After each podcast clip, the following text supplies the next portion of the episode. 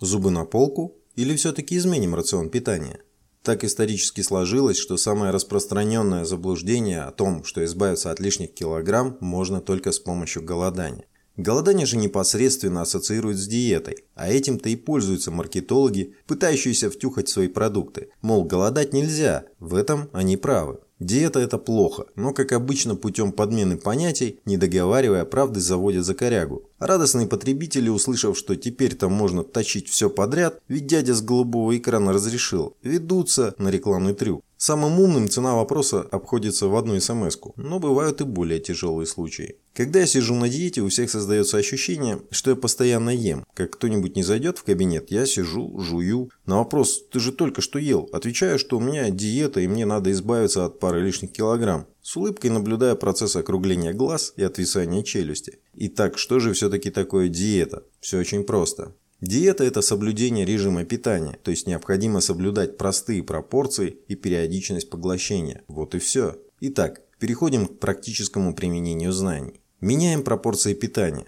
Нам нужно увеличить прием белка, минимизировать прием жира и научиться потреблять сложные углеводы. В норме план приема трех пищевых нутриентов в процентах от общей калорийности рациона должен быть следующим. Белки 20-30%, углеводы 50-60%, жиры 10-20%. Сколько калорий необходимо для манипуляции с весом? Я уже давал одну методику подсчета, вот еще одна, попроще. Для начала определяем, сколько калорий необходимо для поддержания нынешнего веса в следующей формуле. Вес в фунтах умножить на 14 – это для женщин, и вес в фунтах умножить на 15 для мужчин. 1 фунт равен 453 граммам. Получившаяся цифра показывает приблизительное количество калорий, необходимое для поддержания неизменным вашего веса, базового обмена веществ. Если ваша цель похудения, уменьшайте полученную цифру на 10%. Правильный рацион поглощения 5-6 раз в сутки, то есть разбейте вашу калорийность на 6 частей и слопайте ее за 6 раз. Перед тренировкой в течение двух часов лучше не есть, чтобы тело быстрее перешло на жирок.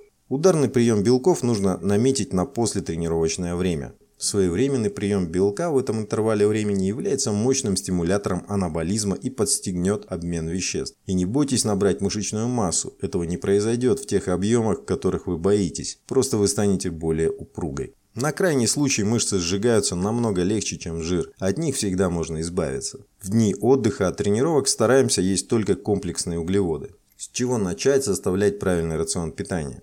Приучите себя к дробному питанию в рамках необходимого числа калорий. Если вы принимали пищу три раза в день, то устройте для себя второй завтрак и два перекуса чего-нибудь белкового. Один сразу после тренировки, можно их заменить белковым коктейлем, протеином. В течение первых недель тренировок постепенно откажитесь от вредных продуктов, кондитерских изделий, жирной пищи, животных жиров, белого хлеба и булок, всех видов газированных напитков. Исключайте из своего рациона колбасы и копчености, полуфабрикаты и консервы. Пока общие фразы, потом напишу, как это сделать. Старайтесь есть сложные углеводы и животные белки. Не злоупотребляйте пищевыми добавками в своем рационе питания. Получайте базовую калорийность из натуральных продуктов. Примерный прием пищи. Первый. Порция белков и сложных углеводов для нейтрализации катаболизма мышц. Второй. Второй завтрак, акцент на белок. Третий. Обед. Прием сложных углеводов и белков. Жиросжигающая тренировка.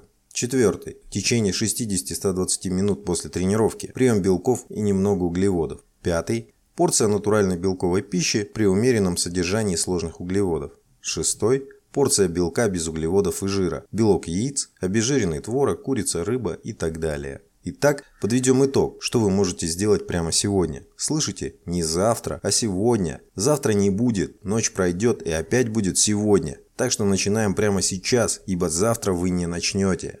Первое. Считаем свой базовый уровень потребления калорий, уменьшаем на 10%. Второе. Разбиваем его на 6 частей. Утром и после тренировки дольки побольше. Это несложно, очень быстро привыкнете. Третье. Прекратите есть сахар. Да, полностью.